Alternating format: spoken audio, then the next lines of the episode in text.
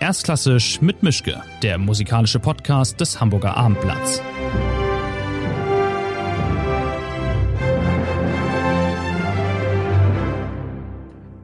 Ja, hallo, schönen guten Tag zu einer neuen Folge.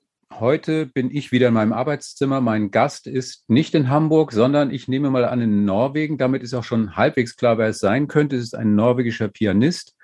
Der norwegische Pianist Leif Ove Ansnes, der in im November nach Hamburg kommt, um hier drei Tage lang äh, mit dem Mahler Chamber Orchestra Mozart hauptsächlich aufzuführen. Und wir hatten jetzt die Gelegenheit, einen Termin vorher zu finden. Und von daher bin ich sehr froh, dass das tatsächlich hingehauen hat, äh, dass wir uns zusammen gezoomt haben. Also ich freue mich auf das Gespräch. Erstmal vielen Dank, Herr Ansnis. Da ich kein Norwegisch kann, weiß ich nicht, wie man Sie begrüßt. Wir machen das jetzt mal auf Englisch. Also schön, dass Sie da sind. Thank you very much. Okay. Since this is a learned format. We always start with um, um, with something that's obligatory. So you have to, or you can choose whether you'd like an easy question first or a hard question first. Oh, yes. Let me the hard one. The hard one. Yeah. Okay. The hard one is uh, when is a pianist a good pianist? Um, pianist slash musician, I guess. Um,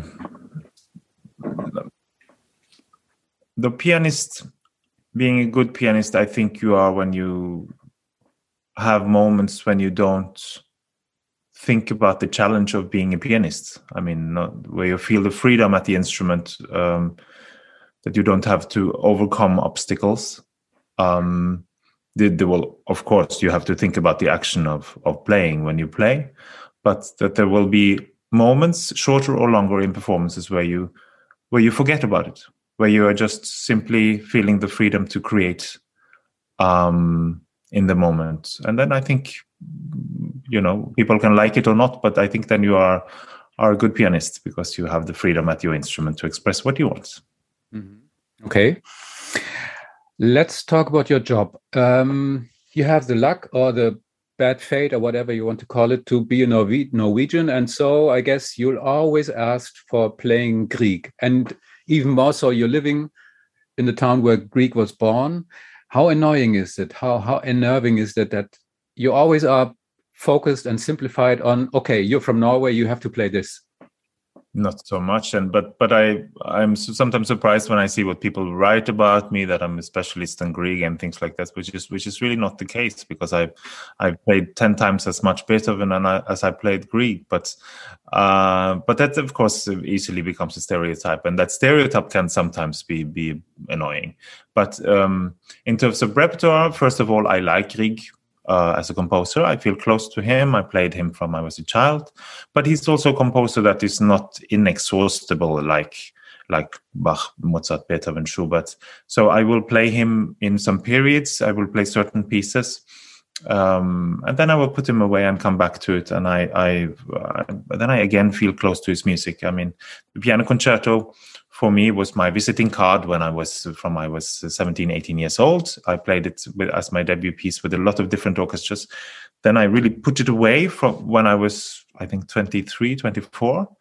And um, after that, in fact, I have played it in certain periods, but um, when I played it in in 2019 quite a lot in the autumn. I made many concerts with it. I, then i hadn't played it for 12 years for instance. So that is a piece which i which i take up once in a while and then i i will play it but then i have to put it away again. Mm-hmm. um, the, the, last the Grieg project for me which was very exciting was i just recorded uh, his songs. Together i recorded it with Lise Davidsen uh, a great new soprano and um, and for me maybe his songs are his greatest um, yeah uh, where where he he can achieve most freedom in in the genre most creativity of all. Uh, and maybe because he was very inspired by by by the poets as well. Um, and um, I, on the other hand th- this is not so much done internationally because most of them are, are in norwegian. Um, and i think uh, and that felt really wonderful to do now mm-hmm. for the first Because I've never been to Bergen, I have no idea. Is there some sort of local specialty that's been done to commemorate Kriegen, like the Mozartkugel in Salzburg or something like that? Some special fish, or I have no idea. Is there anything? A frog. A frog. a Grieg frog. Yeah, believe it or not. Uh, he had a little, a little, uh, what do you call it? Like a, it looks like a small souvenir, like uh, uh, um, in, made in in uh, ceramics or so, that he had in his pocket at concerts. I'm not kidding, and he had to he had to cuddle this uh, frog um, before concerts. Uh, it was a kind of superstition, um, and uh, and therefore people they they are selling this frog today. Um, and, Made from uh, chocolate as well, or uh, the, yeah, and well, of course, there's this chocolate about every composer, but not not in the, but, but, not not the special uh, famous Grieg chocolate. But you mean the frog if it comes in chocolate form? Yes. I don't know. I don't know. I don't know. But but you one can simply buy this as a as a as a little little pet to to to cuddle. Um, ah. If you if you if you believe uh, strongly in this frog, as Grieg obviously did. okay, never heard of that. Um, did you actually start your career as a as a what's called wunderkind? Because you were taught by your parents and both were music teachers. Didn't that complicate things in a way as well? Because you couldn't not practice. If you had music teachers in your house you were always under control. You were always under some sort of pressure maybe. I have no idea but uh, what was it like well i mean your, your parents can never be your hero uh, you know in, in in terms of i mean you need uh, you need teachers outside. And uh, i mean the, the, i started playing when i was four five years old. And then I, my parents taught me for the two three first years. But then i was lucky to find a good local teacher. I'm from a small community. I'm from an island on the west part of of of, Nor- uh, of norway in karmøy. And i have absolutely no i had no friends that were playing the piano um, at all. So it was a lonely lonely thing. So in that sense, I'm I'm really happy to have had to at least be from a musical family where where, where my parents are music teachers. Otherwise, I would not have have come across this music or, or at all. Um, but then of course you need other people outside the the the, the home but was i a wunderkind what is the definition of that i mean i was very talented and i played um, and won youth competitions the first time when i was nine and so on but but you know i was never um, um, in a way it was a very serious hobby for me um, but I had no examples. I didn't know any professional musicians. I mean, I knew some music teachers, my own, and some, but not till I was 14, 15 did I get to know some professional musicians and could see what a life like that could be like. Um, so it was searching for a way and and at the same time feeling that this is really my my place. This is my language. So if there was no example to see all around and no peer and no idol in a way that that was close, how long did it take for you to find out that this is the right thing to do that you should really uh, strive to become a musician and not i don't know a doctor a teacher a architect whatever? I think i felt it uh, just after a few years um, because when I sat down at the piano, there was something, it triggered something in me, especially when I could start to play real music. I mean, small pieces by Grieg or Chopin or Mozart, or and and to start to sight read these kind of things when I was 10, 11, and and and to discover harmonies, you know, in, in a nocturne by Chopin or so, and, and, and this kind of discovery uh, from within uh, of this enormous beauty. Um, from that moment, I, I, I do remember that I, I thought, okay, that this is this is really my life. But but to decide to become a pianist, I don't know. Maybe when I was fourteen, um, mm-hmm. I sort of did my first recitals and and and felt that people were really appreciating what I did and they were listening to me and then thinking, okay, maybe there maybe there is something here. Maybe I can build on this and, and do this as a profession. Mm-hmm. Um, this is a sort of practical question, but I always wonder whether it's men, whether it's maybe a, a thing of honor or duty, uh, knowing music by heart and playing without actual sheet music on the piano. How do you see this? Is it some sort that has to be done, or is it just uh, pressure that's put on you because it looks like you didn't do your job well enough uh, and you need the sheet music to not get lost somehow in a concert how do you see this? Because the old Sviatoslav Richter he never played I've, I've seen him the old one uh, thankfully and uh, he never played without music on the piano and he was absolutely sure that this is okay to do. I, I don't know whether it's okay or whether it's just like okay this is the sort of uh, emergency yeah, no, and uh, I mean, late uh, earlier in life, he played everything from memory. I mean, he had an enormous uh, memory for music, but um, um, but this became a choice, and I totally respect that, and I totally respect people who want to do things from score. And my for myself, I feel, for instance, when I have to do contemporary music, uh, or also not only contemporary but but complex music from the 20th century. Um, I would most often play with with score. Um, I don't see why why I should use endless hours simply for memorizing. Mm-hmm. Um, uh, for some people, it's very easy. Some even have photographic memory, and they they can memorize things immediately. For me, for instance, I haven't played a lot of Bach. I think I, am I'm, I'm sometimes triggered and, and think I should play more, not only at home, but if I play in concert, I'm not sure that I will play from memory because it's that's really really a challenge and and and it doesn't come very naturally to me and it was not something that bach ever thought of. I mean he would just put up the the the, the sheet music. I mean this is a, a tradition that developed in the 19th century uh, much mm-hmm. later um, so I don't see why one has to play the uh, from from memory. Mm. Um, but if it comes naturally to you, like to some people who, who just remember it immediately, why not?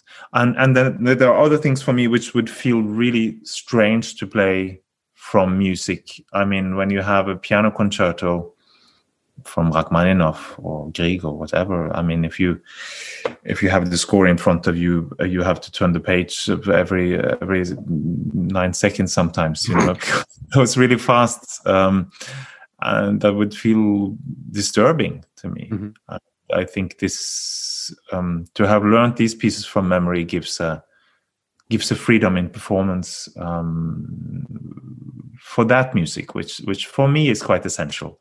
But I think it's a personal choice. Mm-hmm. Um, let's talk about repertoire. I, I still remember seeing an evening here in Hamburg with uh, Pollini in a regular and well, very well mannered and straightforward concert uh, performance, and he chose to play Stockhausen piano pieces and otherwise he just played i don't know chopin mozart whatever. So regular nice stuff somehow. And then he came up with the idea of playing stockhausen. Everybody was amazed in the hall because oh stockhausen he pulled on he pulled on his wool gloves and he started banging on the piano. Um, i wondered what it's like for you to talk to concert organizers about ideas and their ideas about what you should play and what you actually want to play. How hard how hard is it for you to to keep uh, on your course and say, I want to do this program. You can want whatever you want. I just won't do it because it's not interesting for me. Is it is it something that's easy that's become easier or because your programs are always known for being specifically interesting and not really uh, tending towards mainstream and easy stuff or popular stuff, you sometimes do the tricky parts. Yeah, and, and maybe maybe I mean I'm interested in also I mean, the the, the, the piano repertoire, the, the choice of it is so vast mm. that I'm I'm interested in the fringe. I mean, not not that it has to be always terribly complex and modern, but also, I mean, lately I've been playing Dvorak piano music, which nobody knows, but simply mm. to play great music from a from a, a, a, famous composer, but people don't know it because we, I don't know. There's too much piano repertoire. Um, yeah, I, interesting question. Uh, I I mean, in a way, with the years, it's maybe becoming easier because I I'm more well known and more established. On the other hand, I have to say I'm a bit pessimistic at the moment. There are organizers that will always come back and say, "Oh, this is not commercial enough. It will not be sold." Um, I mean, people are struggling in many series to, to, sell the piano recitals. What I'm lacking often is a dialogue, really um, a dialogue with with the organizers, not only through management, but that, that they they that they yeah that they want to have a dialogue. I mean, sometimes you you put on a series of concerts somewhere and and you don't even have a direct dialogue with the organizer, and I think that's a shame. I mean, it would be great I'm I'm always appreciating, on the other hand, these these organizers that that are reaching out for artistic ideas and uh, can we do something special? Can we do? Um, do you would you like to? Uh, could you imagine doing this piece because it it fits into our our um, seasonal um, uh, thematic um, subject or something like that. I mean, then then maybe that can be complicated for me as a musician to fit in this. But I like these kind of uh, things that there is a there is a will um, and wish for something special, and not just the the, the, the usual just accept anything. Uh, mm-hmm. Uh, as it's not difficult to sell kind of mm-hmm. attitude. Um, yeah. When you're coming here to Hamburg to Elbphilharmonie, I just wondered whether, I mean, the the audience is very close here in Hamburg or in the Berlin Philharmonic Hall. Is that something that you like, or is it is playing easier and safer when when the audience when there's a bigger distance between you and the audience? I wouldn't. I, I guess I wouldn't like having audience so close to me when I'm playing. And I, I've seen so many concerts here in Hamburg from pianists coming on stage for the first time and actually noticing how close they are to the audience. But maybe you'll enjoy this. Maybe you, you think the, the closer the better. I have no idea.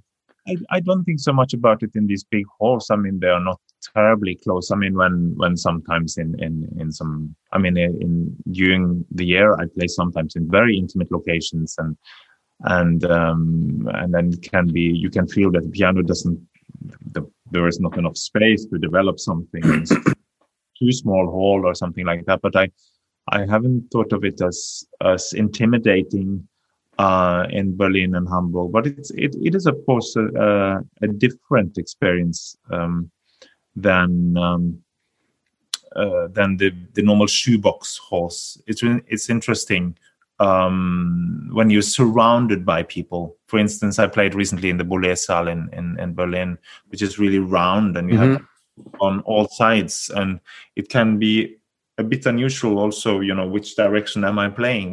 what, hmm. and especially I, I, imagine for singers, you know, where, where, where who should I sing to? You know, and you have in the back and everywhere.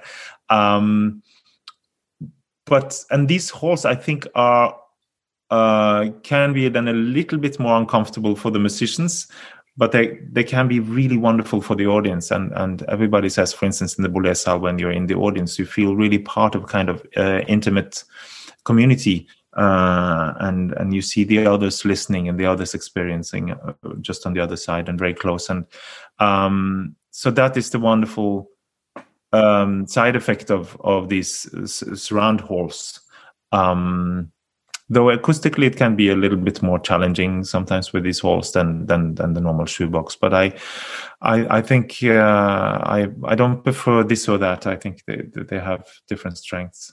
Mm-hmm. um, you had one career boost. I've forgotten the year but you had a concert where you jumped in in the last minute in salzburg for Krystian Zimerman if i'm not wrong that's what i found there was That's I'm, I'm not sure that was a, a career boost, but uh, that's happened. Yeah. yes. Okay. So I, I, found it as being some sort of career boost. And I wondered this is a classic situation when someone younger and not that known jumps in at the last second for someone else. And then all of a sudden his career goes on another stage of of perspective of perspective and and per and, and visibility. Um, if something like this happens and this happened in a way to you did you actually talk to him later somehow and and tell him i was sorry that you were sick or couldn't come but for me it was a good idea and a good moment and thanks very much or is this something that you just take for granted as someone jumping in? Because i think you you can't plan you can't plan this. It just happens or it doesn't yeah. happen but no, somehow this feeling must be very special yeah, I, I've, I've, I haven't had opportunity to to speak with him directly, and but I, I know the situation from both sides. Also, also there has been um, um, times when I had to cancel, and and somebody took over for me, and uh, and then I actually had contact with with them, and they said, you know, thank you for the for the possibility, and and so on, and um, yeah, this is this can be nice. It happened to me several times. Uh, also, the first time I played with the um, Mariinsky Orchestra and Gergiev, for instance, I took over from a from a sick Toradze, and I was just um, I don't know 23, 24 years old, and had to throw myself into Rachmaninoff three with half an hour rehearsal and these kind of things. Oh, and really, really, really, right, right, before the concert, um, and and. Um, yeah, it's quite exciting to do this, and and and um, and of course, one is grateful for this kind of opportunity when one is young. That's that's for sure. How long did it take you to get asleep after this performance, playing Rachmaninoff three after half an hour before, just getting into it and then being thrown on the stage and okay, survive I I, I, uh, I don't remember about sleeping, but I do remember that I was it was the first experience for me how quickly it can it can actually you can make a performance. Mm-hmm. because it just had to happen. And it was half an hour of kind of chaotic rehearsal. I mean well we tried this place this place you know you but we never had time to play through the piece. And then and then I had never been in a situation like that. And I thought, okay, Rachmaninoff 3, but I, I do know it. I, I played it by now many times on stage. I just have to go for it. And, and Gergiev, of course, followed well. And the orchestra, of course, knows this piece. they didn't know my version of it, but just somehow it became a, a, performance, which I think was not not not so bad. And and I remember being very surprised about that, and very delighted. You know, I, my goodness, is it possible to make a performance like that without talking a lot and preparing? Uh, uh, and uh, it certainly felt enough um, spontaneous. Let's put it.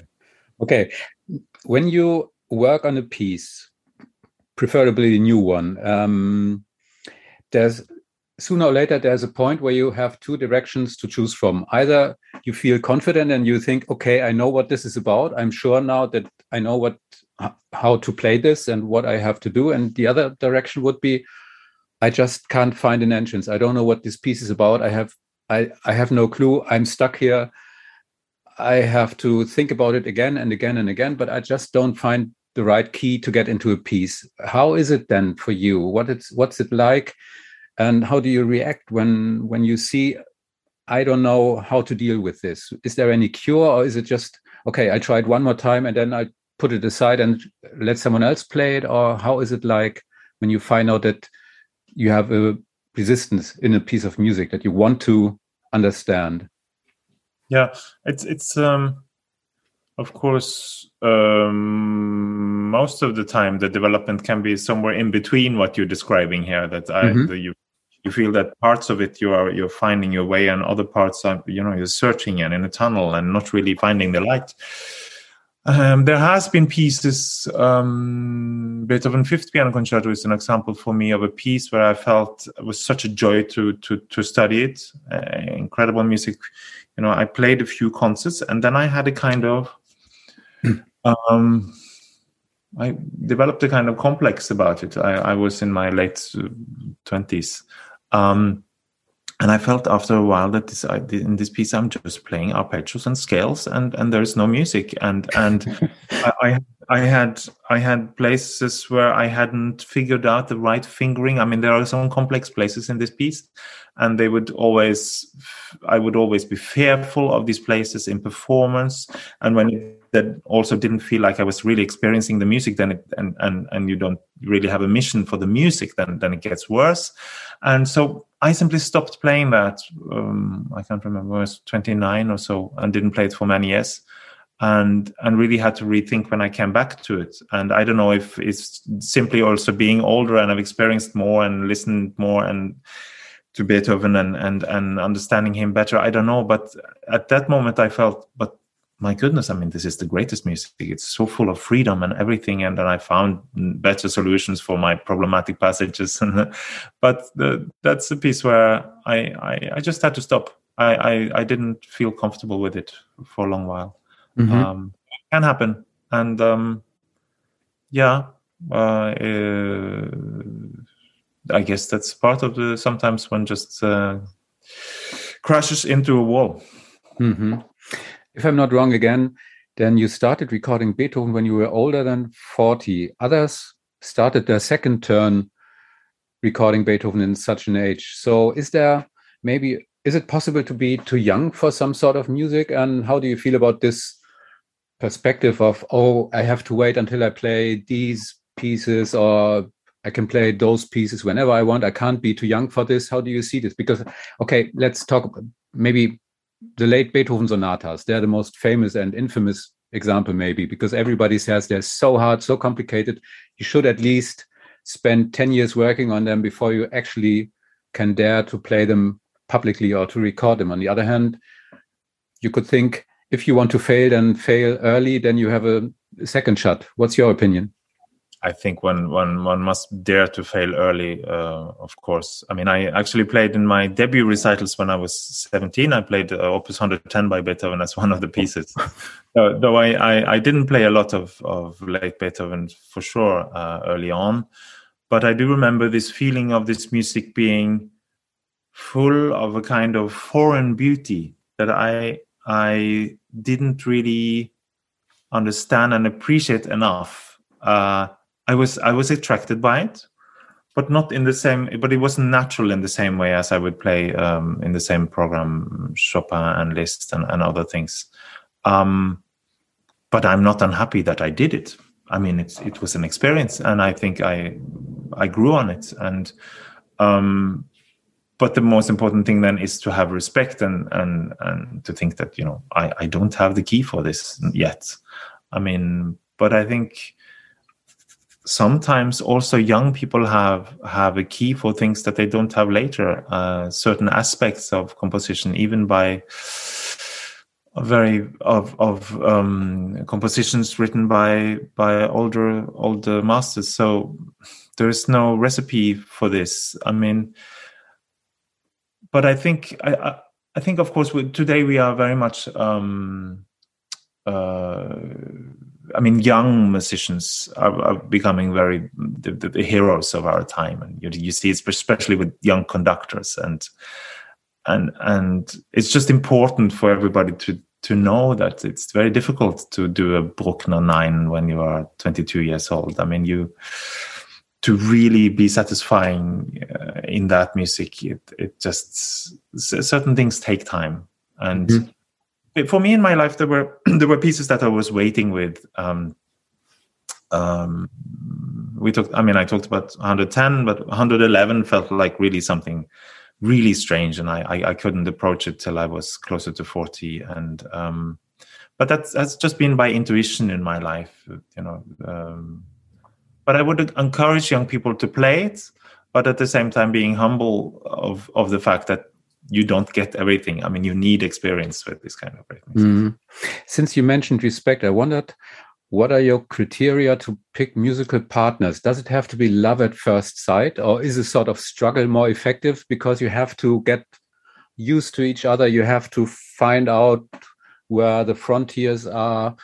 How do you see this? Because you always pick interesting musical collaborators either orchestras or singers. Now in Hamburg, you're going to be here with Christiane Karg, who is mm. wonderful but special, but mostly wonderful, and in general wonderful. And um, you've played with Mahler Chamber Orchestra for decades, and so there's a sort of, let's say, commercial obligation to do many things. But when you have a choice to pick someone, then you're picky. And how does this work for you? How do you find someone to work with and to be close with? Yeah. Um, I mean, the most important thing for me is it's it's it's a strong personality that I'm um, learning from and appreciating so much to, to to to to work on the music and and and to be in the performance and feeling that we are searching for a kind of truth um, about the compositions we are doing. Um, and I've been thinking about this lately because I I, I, I just did a tour with Christian Tetzlaff in, in, in Europe and yesterday and, and tonight in fact as we speak I'm I'm doing concerts in my hometown here in Bergen with Matthias Goerne. We're doing the Schöne Müllerin and Winterreise. And I mean these are widely different personalities. Um, and uh, but so interesting to work with both of these for instance that are old friends um, partners for me for for for years. And that's what i what i want. I want to be challenged. And um, both of these for instance they always surprise me in in in the work with music you know. And let me think about approaches and things that i haven't been thinking of uh, of in this music. Mm-hmm. it happens constantly and that's what i want. Also with conductors i don't want a conductor who says don't worry i will follow you. No i, want a conductor who has a real opinion and and really works sweating to to get some kind of result also in the concerto uh, and and which which is full of their integrity um, and then of course there can be um, uh, disagreements and and discussions and but that's much better than than the kind of um, um, sort of flat feeling of of you know you're just yeah they're just trying to help you a little bit to to to get along with the piece. Mm-hmm. So. One of your collaborations was with uh, Marc-André Hamelin. You played these. Uh, you played Stravinsky Sacre for four hands, mm-hmm. and uh, Hamelin is known for playing faster than his shadow. And h- how much courage did this take for you to get in a recording studio with someone who is known for being so fast and so so skilled technically. I mean, if you see him, it's almost incredible that it's just ten fingers and just two hands what he's doing. Uh, yeah. And what was that like?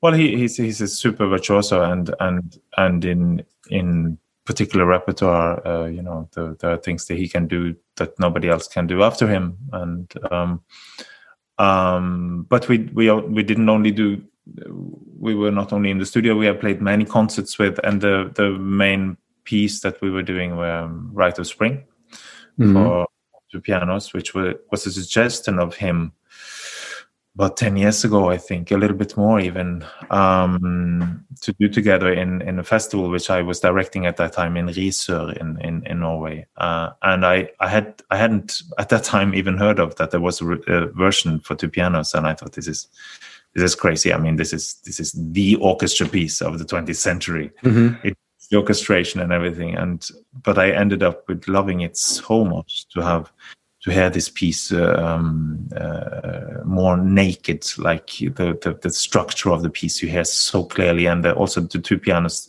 gives a kind of violence, uh, a simple brutality to it, which which in the orchestra sometimes can be uh, can be more you can be more overwhelmed by the colorful orchestration and so on. So i loved it so much and it uh, um, and Marc is not only a super virtuoso he's also a great musician in these kind of things. So i've i've really um, i treasure it and and we are going to do concerts again in february of next year. Um, uh, so um, look a lot forward to that and it's always inspiring.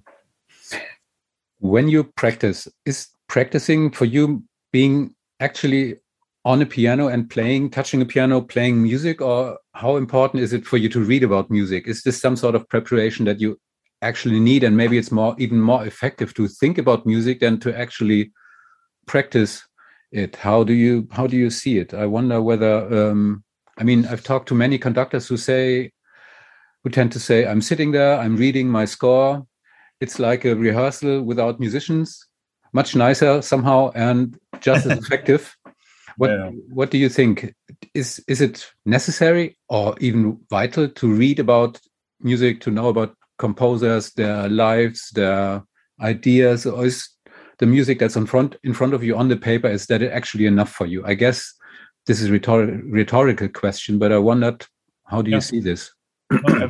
Everything can can can be good. I mean, I, I, I naturally work mostly at the piano, and there are many ways to practice. Um, um, for instance, if I'm struggling with a passage, sometimes um, you're working physically on something and then take a break and let the brain work because the brain um, the brain works after you have done something it, it it it it continues to work on it. So if you go and have a meal or do the dishes and you come back to the piano after you will notice that oh my goodness the fingers have and the brain has figured out a way. So the the so to practice doesn't only mean to sit down for three hours and do your work every day. You have to think about how how to practice and and how to uh, attack the, the physical technical problems and and the musical problems as well. But of course, in addition to that, um, I'm interested in, in in reading about composers and but that's more on the side and and then also thinking about an ideal performance um, away from the piano i think is is is very good and good for the imagination to get sounds in to imagine sounds uh, to imagine how to, how the piece, should be built. I mean the, the um, pianist Dinu Lipatti said that one should late at night uh, in the silence of the night, he says, uh, imagine the perfect performance of the piece you're going to play. Um, and I think he's right. One has to do that also outside from the instrument because with the instrument you you will always be conf- confronted with physical um, with the physical side of playing. So of course to get away from that and to go for a walk or, or, or yeah, uh, in be in the silence and just think about the piece is is very important. I think. I found a I found a quote from you, which I found interesting. Um, a musician should develop as a human being first, then career can start. That's complicated. That's well, a long task. It's radical thing to say, but but it, at least it has to develop hand in hand, um, and um, it's tough because for for a lot of talents it starts really early uh, that one is being thrown into into this kind of musical world and we see it more and more because as we talked about earlier the the industry loves the youth um, and um, and to then find time and space to to develop as a person that's uh, that's really important. And every person has to find uh, their own way of doing that. Um, for me, for instance, being from Norway, uh, it's been important to come back here. Um, and nature is important for me, for instance, to experience the different uh, seasons to i spend a lot especially in the summer i i tend to take time off and and and spend time here. I mean after i got a family when i was 40 then it's easier also to take time for holidays and these thing, uh, kind of things. I I heard a colleague say that every young musician who suddenly is being thrown into this life, having a big career, should plan their calendar as they have a fam- as they, they would have if they had a family, which I think was quite wise because then you naturally take have to take certain periods of time for yourself and do other things. And um, i see there are victims of this uh, industry uh, where, one sees people don't have space for themselves. Mm. uh, um, yeah to, to to develop on a human level with other other human beings and to experience other arts or nature and cooking and drinking and having having having a life. You know? mm. I I think you, you cannot fill the music with uh, with inhalt, with with uh, content, with with emotion, with characters if you don't also have a life. Mm. Since you mentioned being from Norway, now finally I can ask my question I wanted to ask from the beginning, because your accent is. I, if I if I hear this, I always think of the Netflix series Norsemen. Have you ever seen this? That's uh-huh. so funny. No, I haven't. Yeah. It's about Norwegian Vikings living in a village, and it's sort of mixture of Viking series and Monty Python, and it's hilarious. And they always speak in English, and they have, have this interesting Norwegian accent, and it's so funny. And so you've uh, never seen it? No, I, I I should see it. Maybe I recognize myself. Yeah. Yeah, yeah. You should check it out. It's wonderful. It's completely crazy. But okay, I thought everybody in Norway knew this and saw this, and this is like a national phenomenon, but uh, obviously maybe, it might not be. Maybe in Norway we don't know this because it's too embarrassing for us to, to see it. Yeah. okay. Um, one other thing I found was you were knighted in 2002. You were you became a comtour of the Saint Olaf Order. Um, if that's true, how what what's that like? I mean, come what do you get from this? Any bonuses? Any like I don't know um, special prices when you shop, or you can use the bus for free, or you just get the thing to put on your jacket, and the king comes across and says, "Okay, congratulations, you're you're a knight now." Or is there anything that's really a practical benefit? Oh, not not really. It's not practical at all. Um, but uh, I get the medal, which I I should wear if I'm if I'm meeting the royal couple, or I can wear it um, if I'm naked alone uh, at, at, at, at home, but uh, not when meeting other people. So um, no, it's a kind of recognition which is uh, which is nice for for the work I've done and so on. And was, uh, but uh, in, I still have to pay for the bus. what a pity! So you've done something wrong. You should have you should have uh, talked to them longer and and uh, made a better deal. I think you're overestimating what what kind of powers our royal couple have. But yeah. since you're coming from Bergen, and since you mentioned the nature, I wonder what you're doing when you're not playing or practicing. Is it the classical Norwegian things you do, like hiking, fishing, cutting wood, looking into the fog, or what? What are you? what are you doing? Especially looking into the fog, uh, it feels like. Uh, um, yes, I mean, I'm not. I'm not wildly outdoor person. I mean, I, I have a busy life, and I have three children, and they are they are you know I have to take them to football training or or or violin lesson or whatever they are doing, and uh, and then prepare my own stuff and so on. But when I have time off, and I might have a weekend or, or holiday, and uh, there's wonderful opportunity here for for hiking in the mountains, or I I, I like to go cross country skiing in the winter when there's when there is possibility for that. Actually, in Bergen where I live, there is normally not so much snow uh, because of the Gulf Stream and because we are by the coast. But last winter, luckily enough, there was there was like two months of fantastic winter here, and of course this was the pandemic time, and I was home all the time. So I again discovered this love of of of just putting on on my skis and um, you could basically uh, you know 10 minutes from from my home you could go for fantastic walks.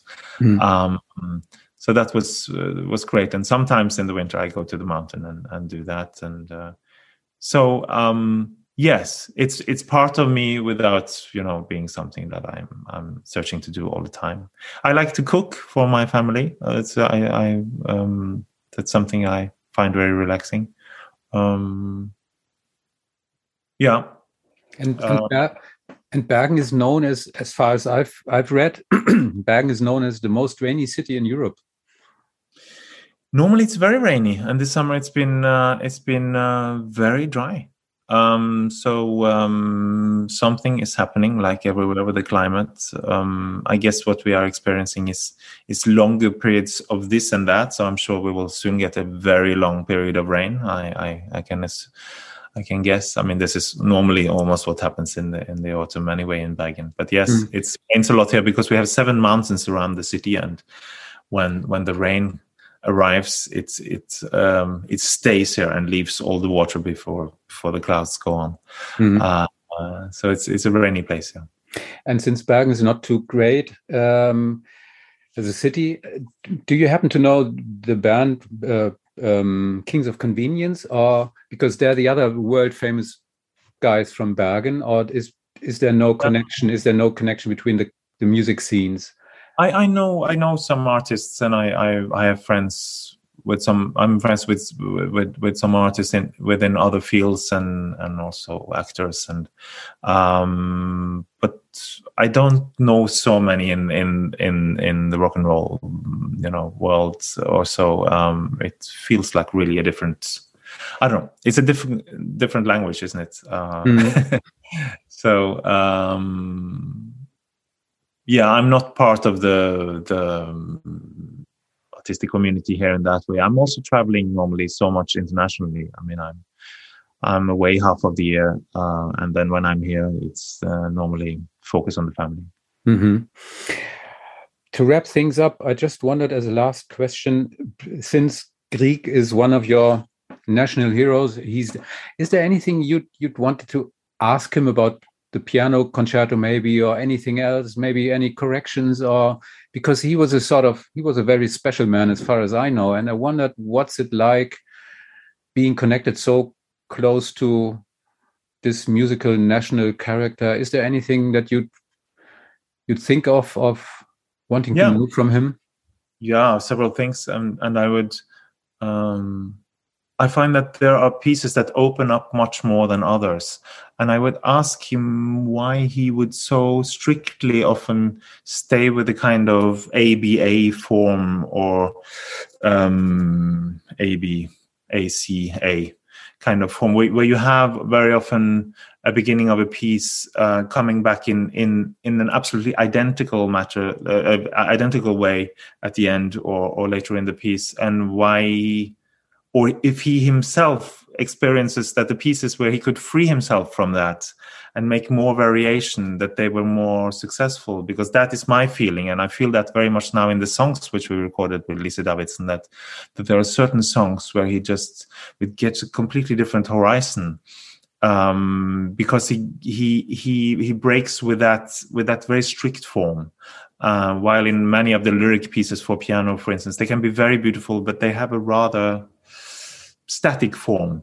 Uh, so that would be one question for him. Maybe it's a little bit critical to be the first question you ask one of your heroes, but mm. but you know, but just to, to feel what to to hear what he would say about it, whether that was something that he he felt um, where he had freed himself from this form, if the music has taken on a, a different flight, which it which it feels for me. Um, I'm sure he would agree actually, because these are some of the of the best things, and and I think he had problems sometimes with the form of pieces, mm. and and especially with larger forms, and with the piano concerto being one exception where it's really su- successful. But he he very rarely, I mean, he didn't write a successful symphony or an opera or, or these kind of pieces. Mm. Hmm. What's the most Norwegian thing about you? Huh. Looking into the fog, maybe. I think um, Norwegians are quite. Um, we have a we have a society which is which is uh, where the attitude is very much about equality. Mm. And I notice in the world when I engage with my you know with friends internationally and network and so on that this is this is very much a part of me um, that um, it can be too much with you know the but but the, the but the, the the political system and and and social attitude is very much in this country about um, so, social democratic uh, equality system and um, i've noticed that it's also part of me mm-hmm. uh, i think that's very maybe not only norwegian maybe it's a scandinavian thing but certainly also norwegian mm-hmm. Okay, I think we're done, and I'm I'm really looking forward to see these concerts here in Hamburg with the Mozart performances, with the orchestra, and with the songs, and with this project about Mozart piano concertos from 1785. And I'm trying to find a Grieg frog until then, and bring it with me just for good luck. And um, thank you very much. It's been very interesting, and I'm I should come to Bergen sometime and have a look because that sounds fascinating. And uh, check out Norsemen and. Um, Take care yeah. and um, enjoy your days until you come here to Hamburg. Thank you very much. Thanks a lot. I can't wait to come back to Hamburg, and uh, which is the first time we do a real residency with this Mozart Momentum project, by the way, with the Mahler yes. Chamber. So it's the first city, uh, and it's a great place. I can't wait. Okay, so we'll see then, and um, enjoy your time until then, and thanks very much. Thank you.